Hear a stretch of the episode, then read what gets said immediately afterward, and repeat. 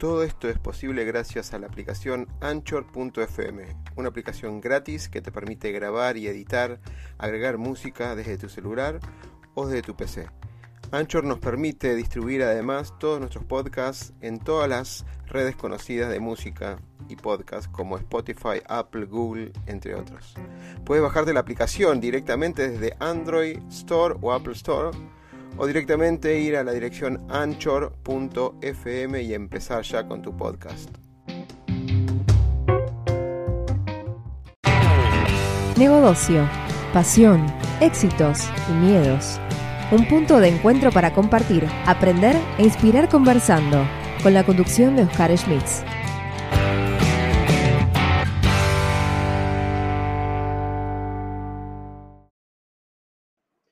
Hola, ¿cómo están? Otro día más en este día 12 de este libro 100 días en calma. Gracias por estar ahí, gracias Laura por acompañarnos nuevamente. Gracias. Hoy es un, un, título que como que engaña, ¿no? Un título que engaña porque dice simplemente florece y no vamos a hablar de horticultura, de, de jardines ni de huertas, aunque estamos también en esas cosillas para hacer una, un poco de cable a tierra que necesitamos todos en este momento de buscar algo que nos conecte con la naturaleza nuevamente. Hoy, para los, los que se, suman por primera vez, obviamente los invitamos a suscribirse al canal de CXO Community, donde todos los lunes o todas las semanas vamos, incorporamos un capítulo más y la reflexión de una hora aproximadamente. La interacción con ustedes está bienvenida. Y vamos a hablar de esta mezcla de coaching, reflexiones eh, y demás. El tema hoy vamos a hablar focalizado, más allá después de la lectura, lo que se llama la autoestima. ¿Qué es la autoestima? Un superpoder, como le decimos nosotros, muy necesario para construir todo lo demás en lo que estuvimos hablando, lo que es el propósito, el propósito con los otros. Así que sin más, si, me permiten, voy a, pasar a la página en particular para poner la lectura. Lau, que no te, no te di respiro. ¿Qué te parece el tema de la, autoestima? Para tocar el tema de la autoestima, porque vamos a, contestar qué es la autoestima también, ¿no? Porque se confunde mucho con algunas otras palabras. Sí, la realidad es que, bueno, autoestima es un tema muy interesante que da muchísimo para hablar, con lo cual también trae aparejado un montón de recursos con los cuales nosotros podemos trabajar a lo largo de nuestras vidas para obviamente reforzar y activar nuestra autoestima, ¿no? Sentirnos mejor y que ese sentirnos mejor también no solamente lleve a resignificarnos, sino a crear nuevas metas en nuestras vidas. De eso un poquitito más vamos a hablar en el día de hoy. Vamos a hablar de la confianza. Y, hay, una serie de, tips para, y, y checklists que tenemos que hacer como para fortalecer esa autoestima. Bueno, sin más, pasando los clásicos 3 y 4 minutos iniciales como para para construir una réplica en las redes. Te saco un segundo y vamos a ponernos a leer el capítulo 12. Simplemente florece. Simplemente florece. La falta de autoestima y confianza en nosotros mismos nos hace percibir una realidad que muchas veces la formulamos incorrectamente. No son las respuestas que obtenemos, sino que formulamos las preguntas de manera incorrecta, con lo cual las respuestas no nos ayudan en nuestro crecimiento. Nuestro miedo más profundo es que somos poderosos sin límites. Es nuestra luz, no la oscuridad, lo que, más nos asusta. Nos preguntamos, ¿quién soy yo para ser brillante, precioso, talentoso y fabuloso? En realidad, la pregunta debería ser, ¿quién soy yo para no serlo? Esto extraído del discurso de Nelson Mandela. La flor simplemente florece y hace su mejor esfuerzo para lograr lo que mejor puede hacer. No se compara con las otras flores, no se pregunta si es mejor, igual o peor que las demás. Cada uno de nosotros tenemos un propósito extraordinario. Debemos encontrarlo y focalizar todas nuestras fuerzas simplemente en ello. Una flor no piensa en competir con otras flores a su alrededor, simplemente florece, y de aquí el título de Senshin. Y así fue la lectura de este capítulo 12, que tiene mucho que ver con un montón de cosas que vamos a, desarrollar ahora. Permitime A ver si lo logro hacer bien. A ver. Ahora sí, perfecto. Porque estamos cambiando algunas cosas. Bueno, vamos, un poquito a, disparar algo y los invito a todos a definir, lo que nos estén escuchando, qué es para usted la autoestima. ¿Con qué relaciona la autoestima en sí? Entonces, un clásico que ya hemos visto en otras oportunidades, a veces nos relacionamos la autoestima con las necesidades del ser humano. Pero antes de llegar ahí, rápidamente vamos a repasar estos conceptos de necesidades, ¿no? Porque la autoestima, el concepto de autorrealización, van abrazados de alguna manera. La autoestima, em, perdón, las necesidades Maslow, que todos conocen porque es algo, un, gráfico, una relación de necesidades de, hace muchos años, partimos de la base fisiológica, ¿no? De la necesidad de cubrir estas, esas partes fisiológicas, donde hay una parte donde es lo mínimo que necesita el ser humano como para poder existir. Ni siquiera estoy diciendo la palabra vivir, sino existir. Si yo no cubro las bases de esta pirámide, no puedo llegar a las bases superiores, y es así tal cual. Si yo no cubro las necesidades fisiológicas que figuran ahí, tanto como alimentación, descanso, sexo y respiración, cosas básicas de la vida misma, no puedo seguir a las otras necesidades de seguridad, ¿no? Seguridad física, de empleo, eh, de recursos, la, seguridad de estar en una familia. Ya el tercer nivel, una vez que yo tengo eso y ya cubrí esas necesidades, habla de una afiliación, esta relación de afecto, esta relación de interacción que me permite construir cosas. Esto de, de alguna manera, un lugar de pertenencia. Ya cuarto nivel, hablamos de un reconocimiento. Un ser humano es un ser social, así que de alguna manera busca un autorreconocimiento o un, un efecto reflejo en los otros para, digamos, convivir en ese vivir humano, es un, un vivir en grupo o en sociedad. Entonces, determinar en la moral esos valores que se comparten, qué es el respeto, qué es el éxito, qué es el fracaso, etc. Y ahí recién ahí podemos construir lo que llama la autorrealización, ¿no? Esto de el ser humano, de sus logros, sus metas, todo eso abrazados a un propósito, un existir, lograr algo por, por las acciones propias, ¿sí? Y hay un conjunto de elementos que lo vamos a vincular ahora un ratito con lo que es la auto, eh, autoestima. Si, bien, si bien esto es en la forma individual, hoy estamos en, un mundo donde no estamos solos, y a veces pensamos que los ellos, fuera de nuestras convicciones, cuando queremos lograr cosas, el resto está aislado.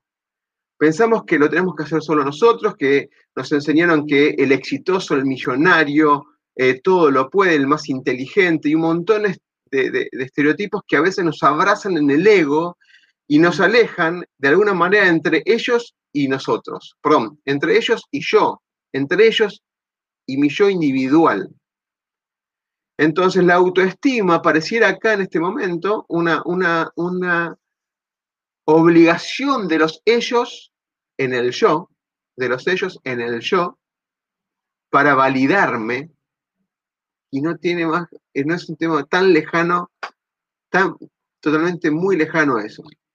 En ese yo, en ese yo, la autoestima, y ahora lo vamos a, volver a, repasar, y, y, Laura le va a dar su mirada excepcional como le da de bioterapeuta emocional, todos tenemos autoconceptos, ¿no?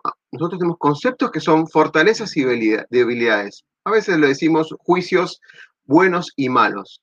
Ese conjunto de autoconceptos que tenemos nos genera nuestra autoestima, que luego la asociamos a una emoción.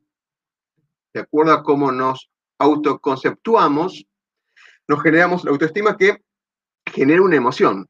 Entonces, como me siento, depende de cómo me observo a mí mismo. Entonces tenemos extremos que están, a veces lo relacionamos el ego con la autoestima no tiene nada que ver. El amor propio con el propio amor. Son dos cosas, son tres cosas totalmente diferentes.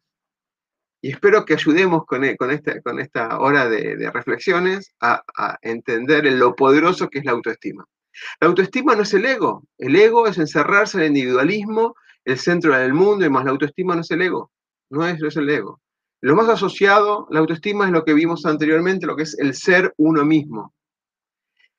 Cuando yo tengo en mi balance de validaciones, cosas buenas, cosas malas, si quieren ponerlo con, con esos juicios de valor, o fortalezas y debilidades, cuando yo me concentro solamente en las fortalezas y no quiero ver mis debilidades, y hago mucha fuerza en las fortalezas, en, en, valorarme por esas fortalezas, y las debilidades no las tengo yo, sino que las tienen los otros, la tiro para afuera, lo tiro para los otros, que figuran ahí en la pantalla, eso no me convierte en poderosa autoestima, eso es un narcisismo puro. Narcisismo puro y lo podemos ligar al egocentrismo puro también, donde lo bueno siempre está en mí y lo malo está en los otros. No tengo nada malo, soy perfecto, que también vimos en otros capítulos el famoso ser perfecto. ¿Sí? Cuando algo es ser perfecto, entonces seguramente no tiene autoestima. Eso se llama falta de autoestima también. No es la autoestima todavía, es falta de autoestima. Ahora también, por el otro lado, si yo tengo las dos, fortaleza y debilidad, y solamente me centro en mis debilidades y pienso que solamente soy, están esas debilidades, me centro en lo malo y solamente veo lo malo, estoy en una situación de victimización, ¿sí? Ni siquiera humildad, ¿sí? Porque es una victimización donde yo no tengo nada bueno, no sé para qué existo. Todo lo demás bueno lo hacen los demás. Todo lo demás ocurre afuera y no en mí. Le puse la palabra victimización porque no encontré cuál es lo contrario del narcisismo. Pero de alguna manera es como que no tengo nada bueno. Eso tampoco es autoestima. Eso es falta de autoestima. Entonces tenemos las dos, las dos puntas. La autoestima recayendo solamente en las fortalezas, eh, eh, o sea, la falta de autoestima asociada con la eh, concentrarme solamente en ver mis fortalezas como narcisista, y por otro lado, la falta de autoestima solamente centrándome en la falta, en las debilidades, victimizándose todo el tiempo, de alguna manera. Eso, la falta de autoestima puede ser de una con uno u otro o de las dos. Eso no es autoestima, es falta de autoestima. Lau. Sí, eh, creo que es un tema que da para, para muchísimo más. Yo siempre pregunto puntualmente por dónde pasa esta falta de autoestima por dónde pasa la energía cuando hablamos de la autoestima, a qué nos referimos cuando decimos no nos, no nos podemos autovalorar. Y acá tiene que ver mucho con esta disociación entre el yo, el ellos, dentro de un nosotros. ¿Pero por qué? Porque un estadio de baja autoestima, ya sea porque me fui al extremo en mis logros y en, digamos, en mis potencialidades y me fui a un carácter narcisista o porque no valoro realmente eh, lo que yo soy y me centro solamente en mis debilidades, estoy dejando de ser compasivo conmigo mismo. Y estoy disociado. Y acá entramos en uno de los famosos estadios de Flores de Bach, que es muy claro de autovaloración, donde empiezo constantemente a comparar, en vez de centrarme dónde tengo que pararme para volver a encontrar el eje, el equilibrio en lo que es la autovaloración, no irme al narcisismo, pero tampoco desvalorizarme. ¿Por qué? Porque voy a estar constantemente emitiendo un sistema de alerta que me va a llevar a traer, me va a traer claramente conflictos de desvalorización también a nivel biológico. Entonces acá tenemos que empezar a hacer un cambio de percepción de esta mirada, como dijiste vos eh, al principio del capítulo cuando leías cambiar esa mirada que tengo con respecto a mi realidad, ser más compasivo, buscar una percepción más amable, más compasiva de este entorno que me lleva o solamente a ver mi lado narcisista o mi lado más débil, ¿sí? Ver cuáles fueron esas creencias que me fueron llevando a esos lados, cuáles fueron esas programantes, qué información yo grabé que me hizo pararme de un lado narcisista o de un lado más, digamos, más débil, y por último, digo que lo más importante también es ver dónde yo anclé toda esa energía. Porque si yo te pregunto o, le pregunto a algún consultante con respecto al tema de autovaloración, en qué confía, en qué siente que confía, dónde está anclada su confianza, por lo general suelen como hacer un silencio para buscar dónde está esa información, si es una información que está adentro o que está hacia afuera. Porque por lo general el tema de la autovaloración y de la confianza lo ponemos en este estadio large de Flores de Bach, donde constantemente me tengo que comparar. Me tengo que comparar con otro parámetro, con otra persona, con otra realidad para ver dónde yo estoy parado. Esto tiene que ver mucho con el ideal que yo me puse como versión personal y el ideal y el real que yo estoy viviendo el aquí y ahora. Y cuando yo entro en esta comparación es que pierdo ese equilibrio porque siento que en el medio hay una brecha que a veces es alcanzable y para otros sienten que es inalcanzable. Y ahí es donde perdemos el concepto de autovaloración. Que ya también avanzado el programa vamos a ver cómo acortar esta brecha, desde qué lado yo me tengo que parar, para no sentir que estoy tan lejos de ese ideal que me propuse y que quizás también está linkeado con lo que es nuestro propósito, ¿no? Correcto. Bueno, mantenemos entonces, volvemos al gráfico, ahí lo grande un poquito, tenemos el ellos, ¿sí? dependiendo la, la falta de autoestima que tengo, me centro en ellos porque ellos son los buenos, ellos son los que hacen las cosas bien, o si soy narcisista, en el yo, ¿sí? Más que el yo es un ego, ¿no? Donde yo me centro ahí, digo, lo bueno soy yo, yo soy perfecto, etcétera, etcétera. Y de alguna manera creo que eso es la autoestima y todo lo contrario es la falta de autoestima. Ahí pusimos la, pirámide resumida, en vez de cinco niveles pusimos tres, la supervivencia, las relaciones humanas y la estima, ¿sí? Que transforma autoestima en esta valoración que vamos a, descubrir allá en un ratito. Entonces, ya cuando empezamos a pensar en, la relación con los otros y mi relación de, este yo con, los otros, pero una función de transformación, de aprendizaje transformacional, ya, ya vemos que eh, encontramos elementos donde tenemos que estar al servicio de los otros y viceversa. Tenemos que nosotros vinimos a este mundo, el sentido que tiene esta, este vivir en este mundo es una contribución a ese mundo y en definitiva hay una causa, una causa que no puede ser individual, no hay una causa de, de, encierro, de soledad e individualismo. Entonces, ya cuando la, autoestima se empieza a, relacionar, empieza a relacionar con el propósito, ese propósito extraordinario que incansablemente hemos, hemos conversado, donde ahí es la unión perfecta. La autoestima es la base de creación de ese propósito, la base de valoración, de reconocimiento, de, valores reconocidos, de nuestras creencias, de, de un montón de configuraciones y demás mentales en forma consciente de cómo somos y hacia dónde queremos ir. Y ese es donde queremos ir, ese sentido, esa dirección, se la da el propósito. Y ahí es donde transformamos el ello y el yo, todo eso se desaparece y se transforma en nosotros. Vinculando de alguna manera ese yo ser, no ese yo ego, ese yo ser, o estar siendo, o estar mejorando, a un nosotros con un propósito en común. Y ahí se logra la transformación. Para eso es fundamental, fundamental, lo que es el logro de basado en la autoestima. No puedo construir, no puedo lograr sin la autoestima configurada, aceptada, validada y construida desde el ser persona. Y en base a eso, descubrir el propósito y darle un sentido y demás. Lau. Sí, claramente el propósito eh, va muy linkeado a lo que es la autoestima, sin duda alguna. Si tenía alguna inquietud con respecto a qué pasaba con mi autoestima, al descubrir cuál es mi propósito, automáticamente empecé a trabajar esas cuestiones que sentía que no me linkeaban con realmente hacia dónde quiero ir, cómo me quiero sentir y cómo quiero resonar.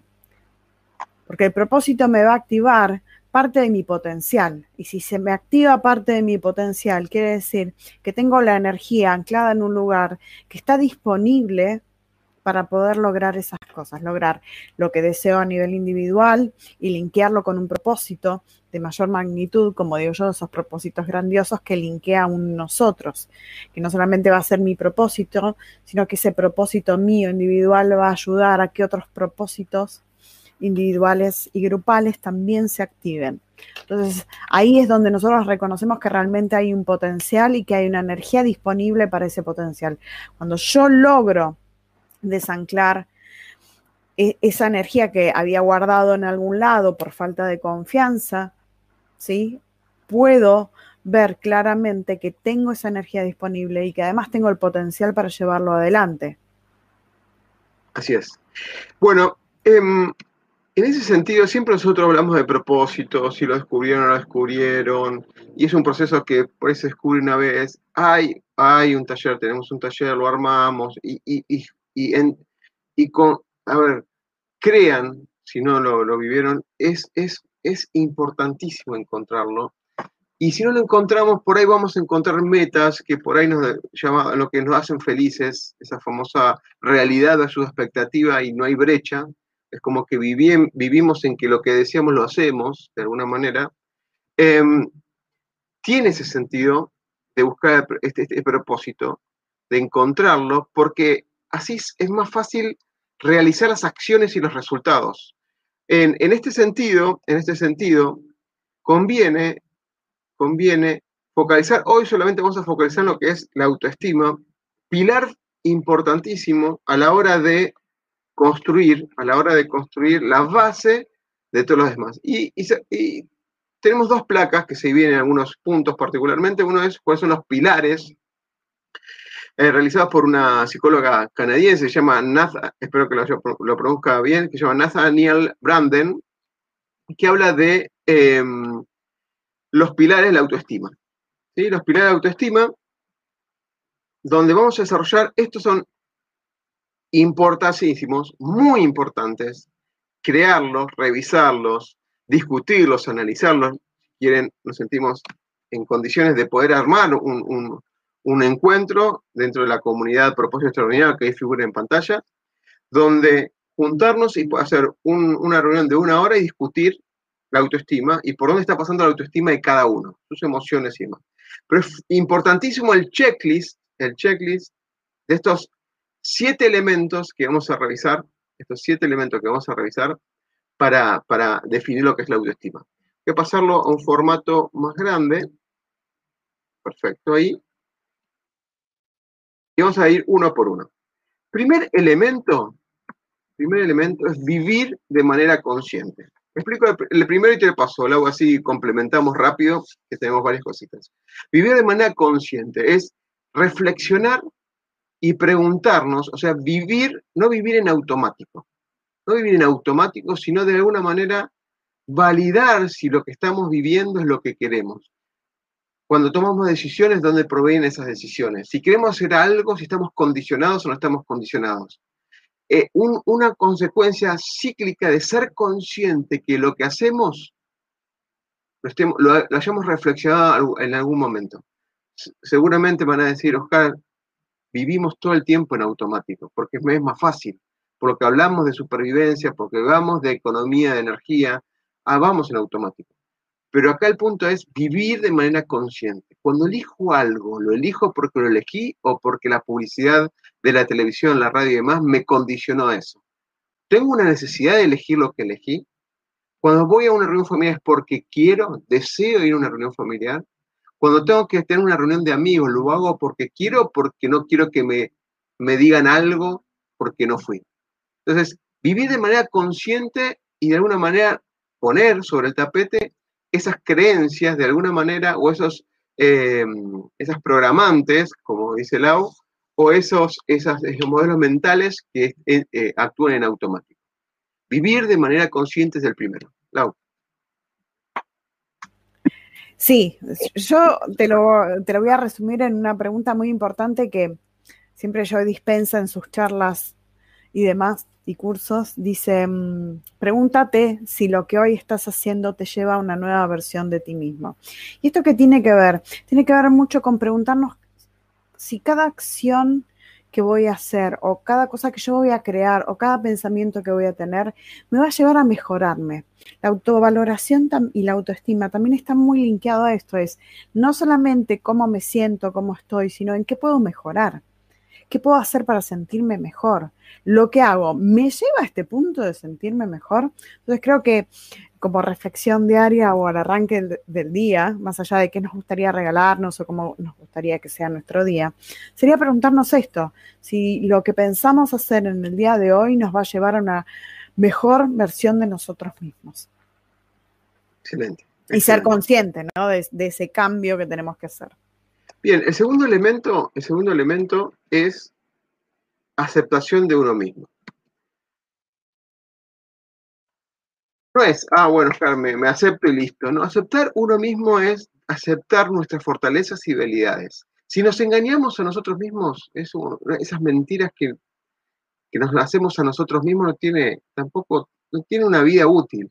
Acá hay algo, cuando hablamos del camino del héroe, cuando hablamos de, em, de ser uno mismo, ¿sí? Tiene que ver esto, ese encontrar ese niño interior que de alguna manera nació, cuando nació y los primeros años de vida, em, le fueron construyendo sus creencias, su, conjunto de definiciones, esto es bueno, esto es malo, ese conjunto de valores que le fueron eh, acercando a todos los círculos sociales cercanos, la familia, los amigos, la sociedad.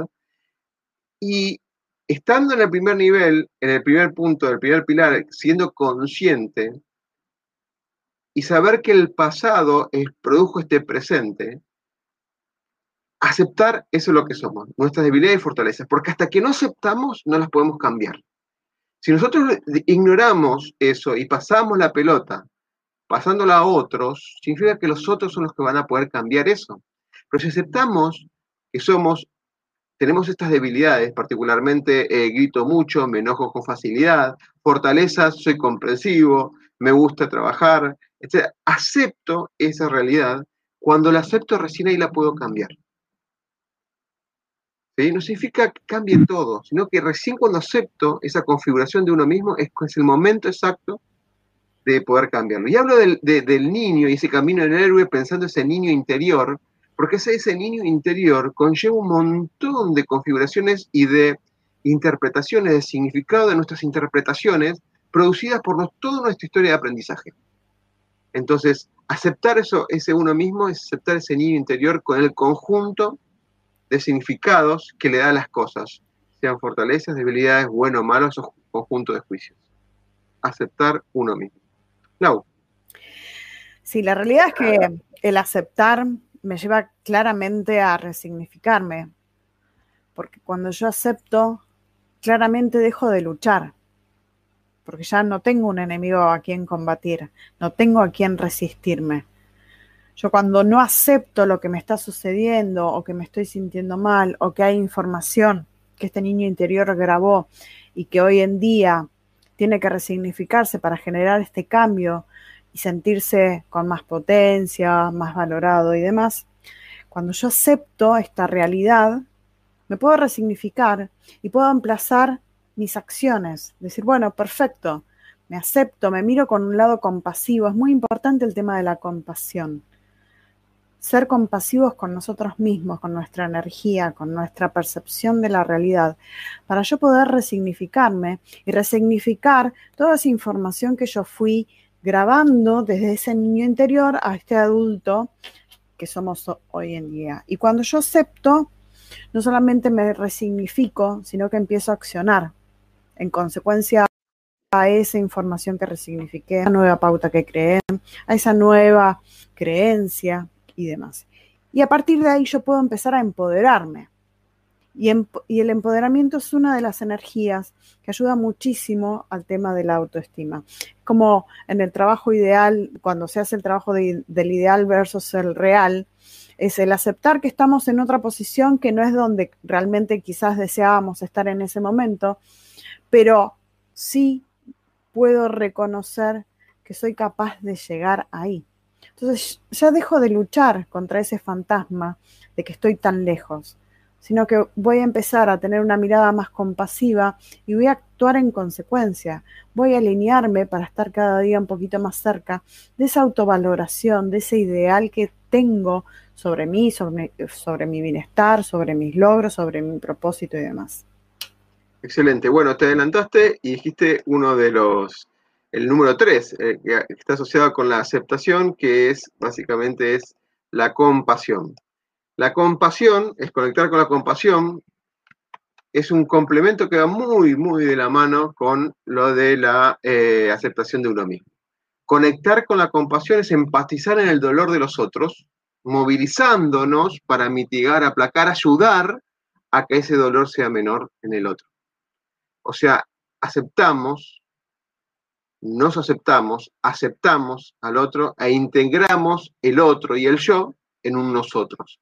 Ese es el momento de compasión que lo mencionó Lau también.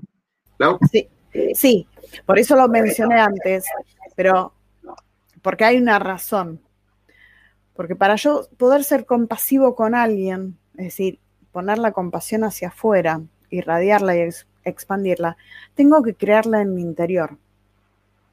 Si yo no soy compasivo con un estadio emocional, con un pensamiento, con una experiencia que a mí me está sucediendo, muy difícilmente pueda ser compasivo o empático con un estadio similar del otro. No puedo dar compasión si no tengo dentro mío compasión. No puedo dar amor si no tengo dentro mío amor. En el programa anterior. Entonces, cuando yo eh, activo y sintoniza con esta energía en mi interior, es mucho más fácil replicarla hacia el otro y expandirla, replicarla y expandirla, porque cuando yo soy compasivo también con el otro, esto tiene que, también que ver con activar nuestros superpoderes.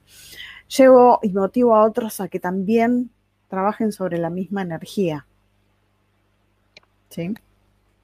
Bien.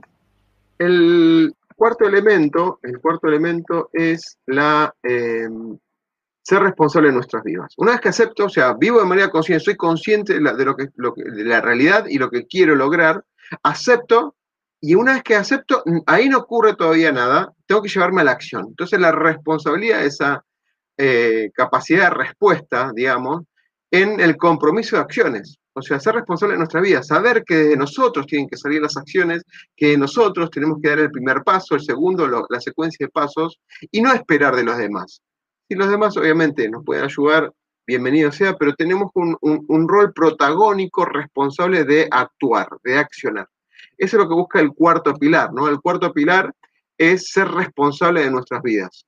Aceptar como soy y ser responsable de la acción para mejorarme o mejorar mi ser. Lau. Sí, es ser responsable de nuestro propósito, de nuestras acciones, de nuestros resultados, de nuestros crecimientos. No quedarnos solamente con lo que hicimos, sino poder ver empáticamente el resultado, ¿sí? ver el crecimiento que pudimos hacerlo y activarlo constantemente, porque de nada sirve que a través de distintos ejercicios o acciones yo logre ciertas y determinadas cosas si no tampoco soy constante. El propósito requiere un compromiso y requiere una responsabilidad. El ser responsable de esta energía que yo voy a llevar adelante, de estos objetivos, de estos propósitos, que no solamente tienen que ver con mi propósito, sino con un propósito más de un todo, eh, tiene que haber como esta responsabilidad de que realmente lo voy a llevar adelante. Porque, porque si no voy a volver a repetir un ciclo de baja autoestima o de falta de valoración, porque llegué a mitad de camino. Es que si no, no, tenemos, no llegamos a la acción, no estamos, no estamos validando avanzar en el propósito y las metas. Claramente. O sea, la responsabilidad es, eh, es la habilidad de responder y accionar. O sea, eh, y sostenerlo. y sostenerlo. Y sostenerlo. y una, una frasecita así chiquitita de cierre. Dicen que la inteligencia universal asiste a quienes realmente tienen ese compromiso de llevarlo adelante, el propósito, en forma constante y con la responsabilidad de hacerlo día a día. Ok, excelente. Excelente. El punto 5, el pilar 5, quizás es un, momento de quiebre acá para, para reflexionar. Ser asertivos con la autoafirmación. ¿Qué es esto? Ser asertivos con la autoafirmación la palabra ser asertivos es expresar nuestras emociones, nuestros valores, nuestro significado, nuestra opinión al respecto, nuestro punto de vista, hacer valer, o sea, de nuestro lado, nuestra base, principios y, valores, hacer valer nuestros derechos, de alguna manera, y defenderlos respetando a los demás. Dije tres palabras tremendas, ¿sí? O sea, ser asertivos desde nuestros valores en respeto comunicarlo y en respeto a los demás. A veces no, a veces lo que hacemos es em, no, no validamos, no validamos de alguna manera nos callamos.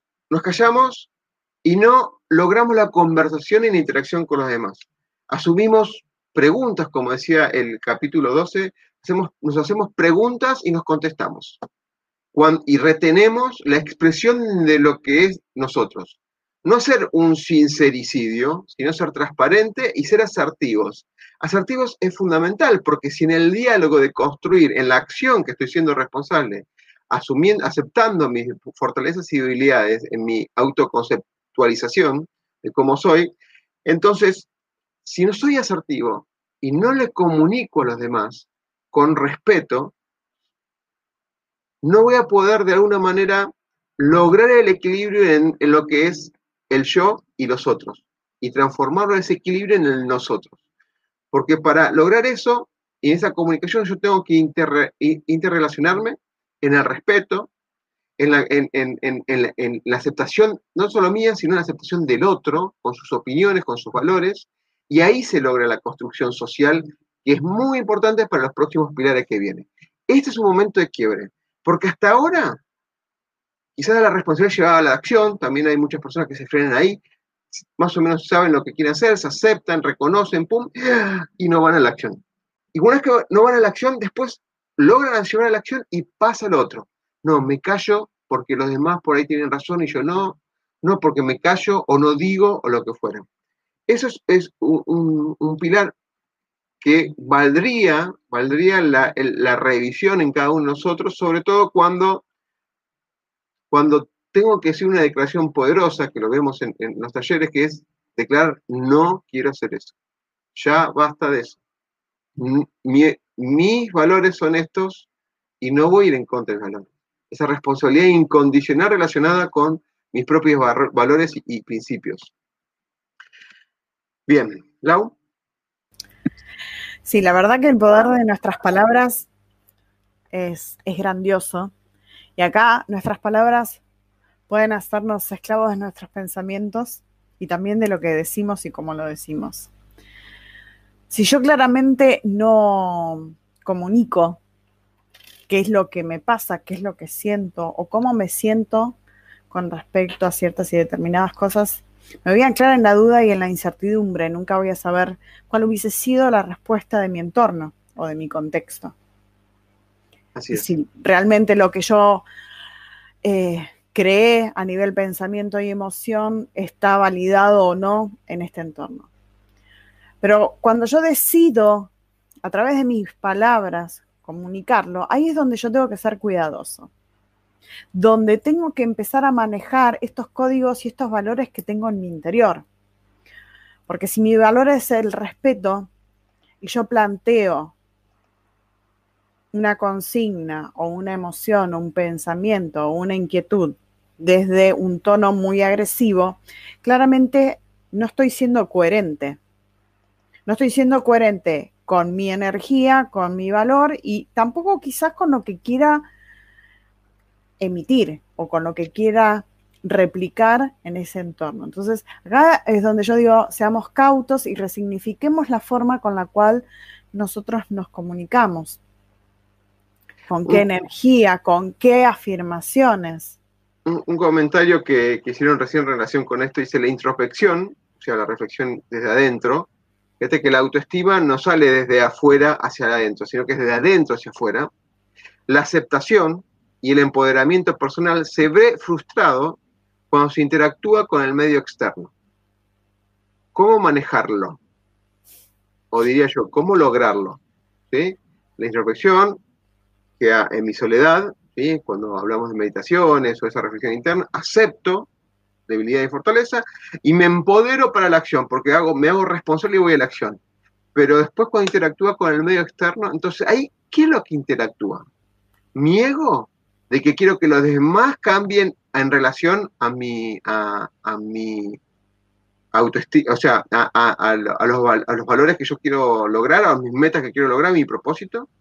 Entonces se frustra porque en la parte externa no se logra, de alguna manera, no se logra eso. Eh, perdón, pongo así, así se ve mejor. ¿Cómo manejarlo? Bueno, ahí tenés un claro ejemplo de cómo a veces, como decimos las cosas, nos genera un cortocircuito en nuestro entorno y cuando nuestro entorno no responde acorde a la respuesta esperada, nosotros nos frustramos. Cuando yo tengo una inquietud y la pongo en mi entorno y no la expresé claramente, concisamente, linkeada hacia mi necesidad, em, y la respuesta no coincide con lo que yo quería alcanzar, puede que me frustre. Habría que ver con qué me frustré. Sí, cuál es mi capacidad de resiliencia también, ¿no? lo, mismo, eh, lo mismo cuando hablamos de éxito y fracaso. Es decir, ¿cómo manejarlo? ¿Frustrado?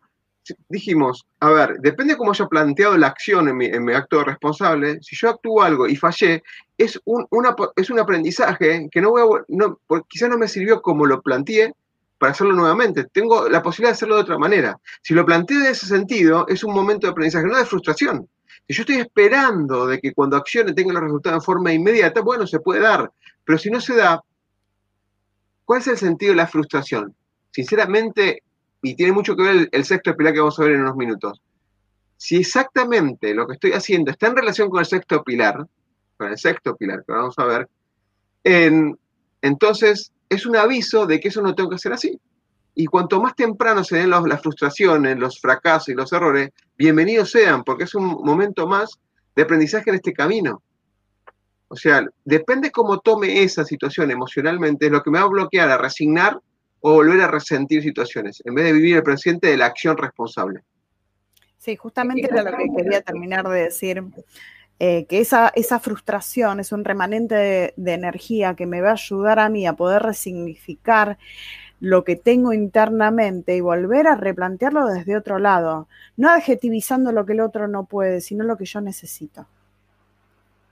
Excelente.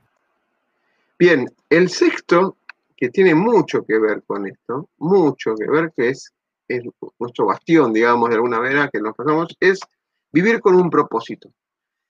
Es el sentido del propósito, ¿sí? Ese sentido, esa dirección que le damos, va a ayudar a determinar si esa postura con los demás tiene sentido o no. Si estoy postulando algo más y hay una frustración porque los demás no hay un reconocimiento, porque los demás no ayudan y demás, yo voy a ya en el camino de ese propósito, voy a incorporar personas más alineadas a mi propósito y voy a descartar la relación con otras personas o voy a limitar la relación con esas personas, con otras personas que no estén ligadas a mi propósito. Descubrir ese propósito, y si no lo descubro, es avanzar con metas, porque por ahí no se cubre el propósito. Digamos, hay, hay un ejercicio intenso que se puede hacer para descubrir por lo menos a hoy qué es el propósito, y todo lo que no sea eh, alineado a ese propósito, ya automáticamente uno lo descartaría y no le pondría la energía, como dijo Laura. Porque no suma, porque no suma. Cuando está, uno está en propósito, no, no, hay que eh, explicar tanto, porque uno vive en ese flujo, ¿sí? Ese flujo eh, continuo, digamos. lo vimos cuando dijimos a la deriva, en el capítulo La deriva, hace un par de semanas, donde hablamos un barco a la deriva es un barco sin propósito. Cuando tiene un propósito, tiene un sentido hacia dónde va. Por más que tenga el mapa, tenga el bote, tenga las mejores condiciones, pero si no tiene un sentido a dónde quiere ir y para qué está viviendo, para qué está existiendo en, esta vida, ¿por qué voy a franco? Cuando yo me frustro con, con las acciones que hago es porque no se dieron las cosas como se dan. O estoy convencido de ese propósito y es poderoso, o las metas de alguna manera son metas que construyen y, son una valoración para la autoestima, para, para, el, empoderamiento de la autoestima, entonces ahí tienes mucho sentido ese, em, ese vivir ese propósito, donde nos permite de alguna manera validar periódicamente lo que soñamos, lo que creemos y lo que creamos en lo que es el existir. Claro claramente el poder conectar con nuestro propósito y con nuestra razón de ser, nuestro plan de vida, eh, nos va a llevar, sí o sí, a que esto lo llevemos a diario. Porque si no, claramente vamos a entrar en conflicto. Una vez que yo ya descubrí cuál es mi razón de vida, mi plan de vida, mi propósito extraordinario, y lo tomo con responsabilidad, automáticamente me lleva a que lo active en, la forma, en forma diaria y que linkee todo lo que hago a ese propósito. ¿Para qué yo estoy haciendo esto? Está linkeado con mi propósito y de ahí ir en adelante. Elegir los vínculos, las acciones, las energías, con qué voy a sintonizar, con qué no. Se trata un poquito de esto, ¿no? En resumen a todo lo que dijiste recién. Vivir con propósito tiene que ver mucho con esto, con la responsabilidad de, aceptar el propósito que nosotros mismos planeamos en algún momento, que no se lo olvidamos y después lo tenemos que volver a activar y llevarlo adelante con las energías que necesitan llevarlo. hablando de, errores, es actividad con C. Y, no es de aciertos, sino de as, con S va, de asertividad. Mira qué loco, ¿no? Es el, inconsciente como me engañó. el, séptimo pilar, el último, digamos, em, y estamos. Ay, ay, ¿dónde estamos? Ahora sí, estaba buscando asertividad, perdón. Me hacía ruido y lo veía y yo, me hacía un poquito de ruido cuando lo leía. El, el, último pilar es vivir de manera íntegra. ¿Esto qué es? Es mucho con las relaciones que lo que, lo que sueño, lo que, perdón, lo que pienso, lo que digo y lo que hago tiene una integridad. O sea, si lo podemos resumir, el punto del pilar este es contagiar la autoestima en los demás. Ese sería como el resumen de este pilar contagiar la autoestima. Si yo vivo en autoestima, ¿sí?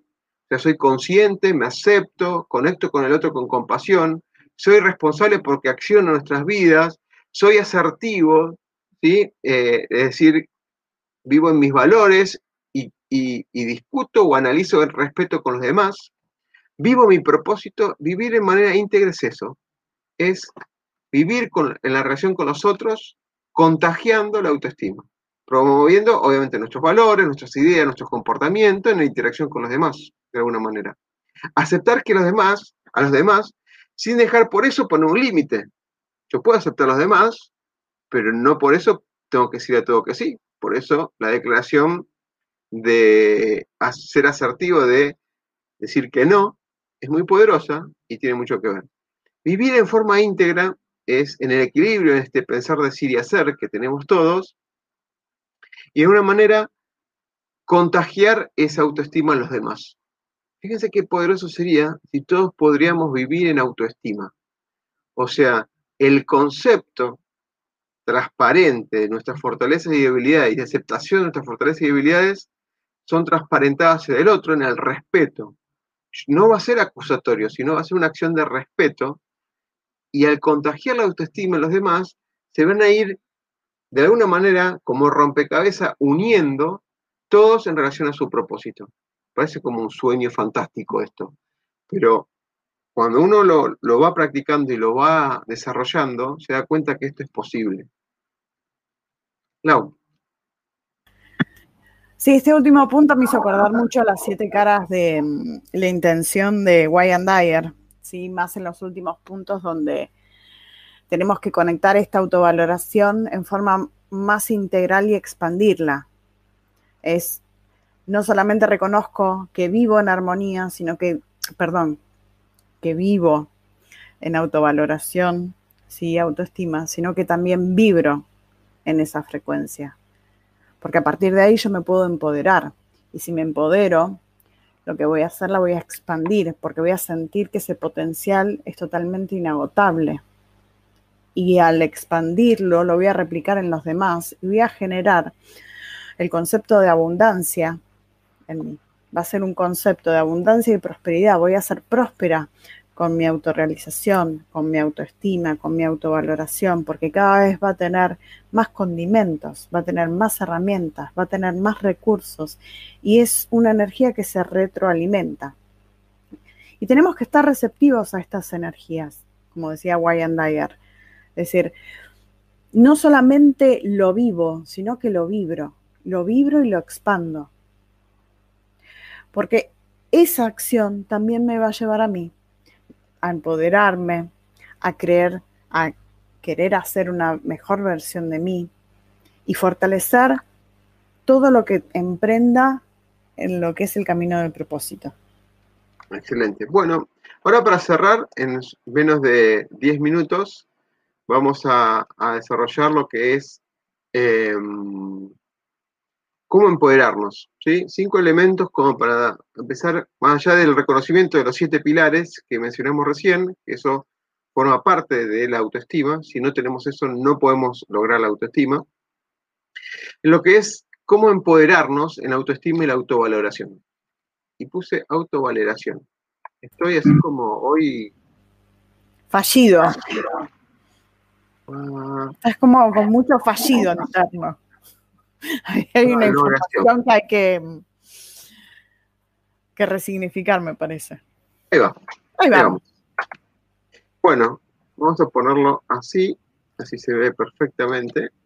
Entonces, el primero es, y vamos rápido, Lau, así que impactando, conectar con todos tus logros a través de la gratitud. Todos tus logros, sean, aunque parezcan menores, aunque parezcan mayores, aunque sean menos exigentes o exigentes, desde acomodar la cama cuando empezás el día, desde lograr esas conversaciones que, que, tenés durante el día por el trabajo, la familia y los amigos, lograr cada una de esas cosas y hasta los avances es los logros. Si estamos en un propósito, mm. los logros pueden ser las metas intermedias que te van marcando, que te vas empoderando en este propósito, ¿no? Conectar con todos tus logros y darle gratitud y agradecer cada uno de ellos. Lau. Sí, bueno, no es solamente eso lo que se explican estos procesos puntualmente en consulta, es que no solamente hay que repasarlos, sino que hay que concientizarlos. Porque una cosa es que yo lo tenga como en mi sistema de información y otra cosa es que yo genere un registro consciente de esta información. No, la, gratitud es eso, ¿no? O sea, es agradecer por cada una de esas cosas. No, déjame terminar la idea, por favor.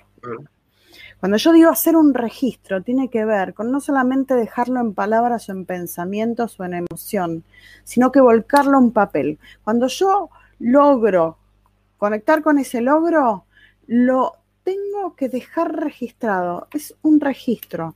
¿Por qué? Porque lo voy a poner, lo voy a sacar del cuerpo y lo voy a llevar hacia afuera. Cuando yo lo registro, ahí sí honro el proceso que me llevó a lograr o alcanzar ese objetivo, esa meta intermedia, y ahí recién lo resignifico a través de la gratitud, porque puedo no solamente verlo, registrarlo, sino que además puedo reconocerlo y dar las gracias. Y no queda solamente en eso, sino es en resignificarlo a través de las oportunidades que se generaron, las experiencias, los nuevos aprendizajes, que me van a llevar obviamente a nuevas metas, a nuevas resignificaciones, a nuevas versiones de mí mismo. Y esto es lo que a mí me ayuda después a futuro a poder activar ese poder resiliente en mí. Porque si pude hacerlo en el pasado, claramente puedo hacerlo ahora como desafío. Y tiene que ver con esto, ¿sí? Segundo elemento es cuidar tu diálogo interno y externo. Cuidar tu diálogo interno y externo. ¿sí? Yo me inclino, acá mucho tiene que ver con esto de eh, ser asertivo y el respeto con el otro, desde mi punto de vista, ¿no? Uno crea conversaciones sobre juicios personales, uno genera conversaciones de juicios personales, donde juega mucho con esta historia, historia de creencias, de definiciones que fueron generándose como verdades en nuestra cabeza y fue conformando ese modelo mental. ¿sí? Soy un genio, soy un estúpido. De alguna manera, hay un conjunto de configuraciones que yo tengo un conjunto de juicios personales que me fui haciendo en, la vida y, que, y forman parte de las decisiones y cómo observo el mundo. En, lo que es la relación del de la relación exterior, es el, tema de los valores de mí hacia los demás y esa relación de, respeto eh, en la construcción. Y acá hay algo particular, es ese conjunto de conversaciones que se llaman van, llevan a la acción, o ese conjunto de conversaciones previo para conformar una acción, o ese conjunto de conversaciones que necesito tener antes de comenzar una acción con personas, con otras personas. Entonces, eh, yo este, este, este cuidar el diálogo lo divido en esos cuatro elementos, de alguna manera, esos cuatro tipos de conversaciones, donde ah, habla mucho de cómo me relaciono conmigo mismo, mi valoración, mi aceptación, mi conceptualización, y cómo me relaciono con los otros en, ese sentido. No. Sí, como bien vos dijiste, todo tiene que ver mucho con cómo me hablo internamente, qué me digo, qué no me digo, en qué sintonía me pongo cuando me estoy diciendo ciertas y determinadas cosas con respecto a mí, a mi proceder, a mi accionar, a mis logros, a mis no logros, porque eso también tiene que ver mucho con los no logros. ¿Qué me digo yo cuando no tengo un logro? ¿Por qué? Porque yo voy a estar constantemente sintonizando con una frecuencia. Y acorde a esa frecuencia, no solamente voy a tener un grado de afectación hacia mí, sino también hacia mi entorno. Porque es lo que voy a empezar a expandir e irradiar en forma muy inconsciente. Es como el que se pasa haciendo afirmaciones del yo soy y detrás de esa afirmación del yo soy dice, bueno, pero soy una tonta, Ay, ¿cómo no me di cuenta qué tonta que fui? Como y ahí es donde no solamente lo dejamos en nuestro interior, sino que lo empezamos a registrar en nuestro exterior. Por eso tiene que ver con el diálogo interno y externo. Es lo que me digo a mí, como me lo digo a mí, que también lo voy a replicar en mi, en mi, en mi exterior. Y también tiene que ver mucho con cómo yo me dirijo a mi exterior, en qué frecuencia, si yo tengo que decir cierta determinada cosa o cierta determinada afirmación hacia un otro, con qué energía, dónde sintonicé, ¿sí? qué canal, qué radio sintonicé para decirle lo que le estoy diciendo, porque en base a eso también va a ser la, respuesta. Entonces, cuando yo tengo un alto nivel de autovaloración, claramente este diálogo interno, lo que voy a tener que hacer es repasar ¿Por qué me dije tal o cual cosa? Bien. Eh, en, unos días vamos a publicar un, un, artículo que se llama Conversar más allá de las palabras. Si bien está orientado a estos, estos quiebres que uno sucede en la vida, estos este, venimos en un fluir y de golpe ocurre una crisis, un momento donde me hace repensar todo lo que está anteriormente. Acá vamos a hablar de esas cuatro, cuatro conversaciones, que desde el punto de vista del coaching, lo digo, que la conversación de juicios personales es todo este conjunto de paradigmas que hacen, me hacen sentido observar el mundo. Hay un montón de cosas donde lo bueno es lo mío y lo malo es de, lo, de los demás, y esa victimización o estado de protagonismo, etc. Eso es concepto, conversaciones internas con uno mismo de juicios personales. La segunda conversación es conversaciones de hacia la acción. ¿Cómo hago? ¿Cómo hago para llevar a la acción? Porque acá hay algo grandioso. Cuando yo llevo a la acción, que quizás no lo dijimos hasta ahora en estos 12 capítulos que tuvimos, y cuando yo llevo la acción tengo que pedir cosas. Tengo que pedir cosas a los demás, tengo que dialogar con los demás. Y de alguna manera tengo que pedirme, y a veces me siento vulnerable al pedir porque lo veo como una debilidad eso, o una vulnerabilidad y tengo que pedir. Y ahí es donde parecen situaciones donde, si yo la coordinación lo haría solamente en mis cosas, pero no ocurre en este mundo súper eh, hiper interconectado, tenemos que interaccionar. Y en esa interacción, yo tengo que coordinar acciones en mi acto responsable, y en esa interacción tengo que pedir cosas. Entonces ahí pueden suceder dos cosas, por eso vienen las otras dos conversaciones, que es lo que vamos a hablar en, en este artículo, que es conversaciones para posibles acciones. Porque a veces no sé qué pedir, me pasa todo el tiempo. Me llama, quiero hacer un curso, quiero hacer un, proceso de innovación, quiero hacer un proceso para cambiar mi vida, y no sabe qué pedir. Lo que uno que sabe es que está disconforme con la situación como que está. Entonces tengo que hacer un conjunto de conversaciones entre mi yo y los otros, o en ese nosotros, de posibles acciones, descubrir cuáles son las acciones que tengo que hacer. Porque puede ser que no sepa cuáles son las acciones que tengo que hacer. Y el último es donde ocurre muchas veces donde no le pido porque me imagino la respuesta, como dijimos al principio de, este capítulo. Me invento preguntas, me invento preguntas y me contesto automáticamente. No, él no me va a ayudar, mi jefe no, no, me va a ayudar porque tiene un carácter así. No, mi pareja, si le digo esto, que quiero jugar al fútbol el sábado, entonces no, ella va a pensar que lo de sábado, entonces ya me hago una, una, pregunta y respuesta y no acciono. Por eso la cuarta es las conversaciones para posibles conversaciones. Entonces tengo que establecer una conversación para plantear mi punto de vista desde la parte asertiva que dijimos recién y la parte de respeto para escuchar y aceptar la opinión del otro. Y ahí construir qué acciones pueden ya hacer. Por eso yo lo estaba viendo desde el punto de vista de conversaciones, desde internas y externas. ¿no? Em, vamos al, número tres, que es celebrar los logros. Creo que esto incansablemente lo hemos dicho, que cada vez que se logra, como dijo esa exteriorización de los, de los logros que se lograron, para la redundancia, escribirlo, más allá de agradecerlos, celebrarlos festejarlos, porque es la validación, el, grabar con, un, con, esa celebración de que se alcanzó un avance en una de las metas. Claro. Sí, no es grabar solamente que se alcanzó una meta, sino también es cómo me empodero. Porque acá claramente no solamente lo que logré, sino cómo puedo utilizar esta información para poder empoderarme y seguir autogestionándome y auto y alcanzando niveles más altos de autovaloración. Porque cuando yo resignifico este logro, cuando realmente vi que lo pude hacer, que soy resiliente, que pude hacerlo, con toda esta información puedo hacer un montón de cosas. No me quedo en el diálogo interno y me voy a otro tema, sino que puedo utilizarlo para empoderarme. Porque cuando yo festejo, ese logro, cuando le doy esa entidad, esa importancia en mi vida, es donde yo me voy a parar para poder empoderarme. Y esto tiene que ver mucho también con los estadios de evolución. Cuando yo realmente ya pasé un tercer estadio de evolución que está asignado a través de los resultados, quiere decir que yo voy a seguir aprendiendo, creciendo a través de los resultados que, que logre, que alcance. Y ese es el verdadero empoderamiento.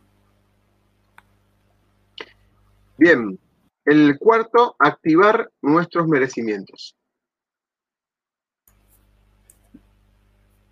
Creo que es, más de lo, que acabas de eh, en realidad no es más de lo que acabo de decir. Tiene que ver mucho con el sentirnos merecedores de ser dignos para.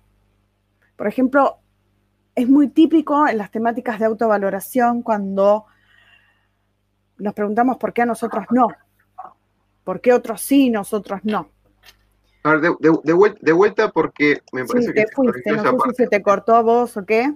Ok, vamos. Entonces el cuarto es activar nuestros merecimientos. Sí, no tiene que ver solamente con el celebrar los logros, sino tiene que ver con... celebrar los logros es el punto 3. ¿El activar nuestros merecimientos? Sí, es el 4, el que estaba por explicar. Por eso no tiene que ver, como bien vos dijiste recién, solamente con celebrar los logros, sino que tiene que ver con sentirnos merecedores de alcanzar esos objetivos, de tener disponible esa energía. A veces mucho en consultas me dicen, sí, pero otros pueden hacerlo y yo no, y no sé por qué no está disponible para mí. Y claramente es porque anclamos esta energía en otro lugar. Entonces, cuando yo empiezo no solamente a concientizar por qué realmente sí me merezco generar estos cambios, autovalorarme, sentirme mejor conmigo misma y demás, voy a generar una cascada de energía que me va a llevar también a empoderarme. Un ejercicio muy simple es buscar 21 razones por las cuales me merezco tener este logro o alcanzar mi autovaloración o sentirme plena o sentirme confiada. Si yo logro encontrar esas 21, 21 razones por las cuales yo me merezco tener un buen nivel de autovaloración, claramente es una energía que tenemos habilitada en nosotros. Si se nos complica, tenemos que ver dónde anclamos la energía del merecimiento. Porque si por alguna razón yo la anclé en una experiencia y no hice la reparación, claramente me va a costar conectar no solamente con los logros, sino con el ser merecedora de un buen nivel de autovaloración. Y tiene que ver con eso, no solamente el logro, sino cómo me empodero y sentirme que realmente soy merecedora de esa energía. Por eso el merecimiento es importante. Realmente me merezco sentirme más confiado conmigo misma, tener un nivel de autovaloración que esté en equilibrio y en armonía. ¿Por qué? Porque hice los aprendizajes, porque me lo merezco, porque realmente fui incorporando herramientas, contenidos, porque viví la experiencia, porque soy consciente, porque realmente puedo, porque realmente en otros momentos lo logré, porque puedo resignificarme, porque puedo cambiar, porque puedo mejorar, porque puedo brindarlo a otros también. Y tiene que ver con eso. Cuando vemos que estos merecimientos fluyen, fluyen, fluyen, es porque está habilitada esta energía. Y cuando este merecimiento queda bloqueado, lo que hay que trabajar, cuáles fueron las creencias que me llevaron a creer que yo no me merezco, que está muy linkeado con la falta de autovaloración. No me merezco este cambio. Que es un papel medio como a veces de víctima, pero a veces tiene que ver con estas programantes que bloquean el proceso de autovaloración. Ok, entonces, si no eh, si no, no activo estos merecimientos, no, no tengo una falta de autoestima, básicamente. Porque si no soy merecedor de estas cosas, significa que no estoy validando ni fortaleza ni validades, o sea, de alguna manera. Claramente, es una pregunta clave. Cuando yo te doy, te pido cinco, en consulta, te pido cinco razones por las cuales no te sentís merecedor, y te salen así es porque hay cinco programantes que te están llevando a sentir que vos no te mereces ciertas y determinadas cosas en la vida. Y la, y la realidad, que son programantes que bloquean o creencias que bloquean a una energía que la tenemos disponibles todos. Todos somos merecedores de un propósito de vida, de tener la energía disponible para poder llevarlo adelante, para poder llevarlo adelante para activar mi potencial, para linkear mi propósito con todo un propósito general. Acá no venimos a no hacer, a no poder. Venimos a llevar adelante una, una misión. El tema es que la información que grabamos en ese niño interior que vos bien dijiste nos lleva a que a veces tropecemos para poder resignificarnos. Bien, y como cierre, esto yo lo, lo mencionamos varias veces, es escuchar nuestro propósito extraordinario o nuestro propósito de vida, donde que sigue estando en consonancia con eso que estamos, que, descubrimos, de una manera que conlleva todas las, todas, todas las emociones en ese sentido, eso que nos empodera cada mañana, que nos hace empoderar y fluir en cada una de las acciones que hacemos. Escucharlo, escucharlo y validar que todo este conjunto de cosas que vamos avanzando estén en en relación con eso. Si estamos en escucha amplia, nos vamos a dar cuenta siempre que eh, cuando nos desviamos en el camino. Pero a veces hay algunos regalitos que la vida nos entrega que parecen dulces, puede ser el dinero, puede ser un viaje, puede ser una oportunidad, puede ser algo, una, una, discusión, etcétera, que se transforma en algo que es un engaño para apartarnos un poquito de ese propósito extraordinario. Entonces, a veces no, cuando hablaba Laura de, los logros y merecimientos, está todo contenido dentro de ese propósito. Y a veces el merecimiento de un viaje y demás no es el merecimiento o validarlo si, no nos lo merecemos o no los merecemos. El, punto ahí es de, o sea, no quiero mezclar lo que es la felicidad del merecimiento, el celebro del logro, porque nos pone felices quizás, por ejemplo, ir a compartir una buena comida o ir a hacer un viaje o lo que fuera, o comprarse algo, ¿sí? comprarse una ropa o algo, algo que le guste a ustedes. Eh, el punto, es, eso van a ser felices, digo, o momentáneamente felices. Acá el punto es estar todo el tiempo en ese propósito y reflexionar si las metas que nos vamos poniendo para lograr, o las metas y los logros están en esa relación. No sé cómo explicarlo tan simplemente como que la vida a veces nos pone pequeñas revalidaciones de nuestro propósito. Nos pone revalidación de nuestro propósito. a ver si verdaderamente queremos ese propósito. Y nos pone dulces interesantes, ¿eh? A mí me encanta el chocolate y a veces aparece en el camino un rico chocolate, tableta, pues dices, qué rico el chocolate, pero no tiene nada que ver con un propósito, pero lo tomamos igual, porque es rico. ¿Es un merecimiento o no es un merecimiento? ¿Es un logro o no es un logro?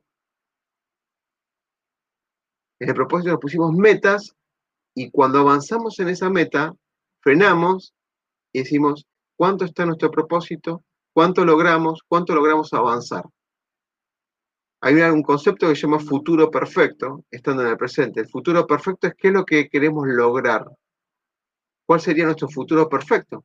Estando, accionando completamente nuestro propósito extraordinario. ¿Cómo sería perfecto? ¿Cómo sería perfecto?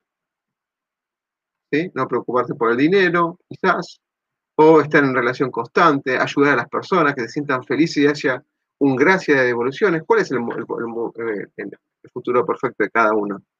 Eso es escuchar el propósito extraordinario.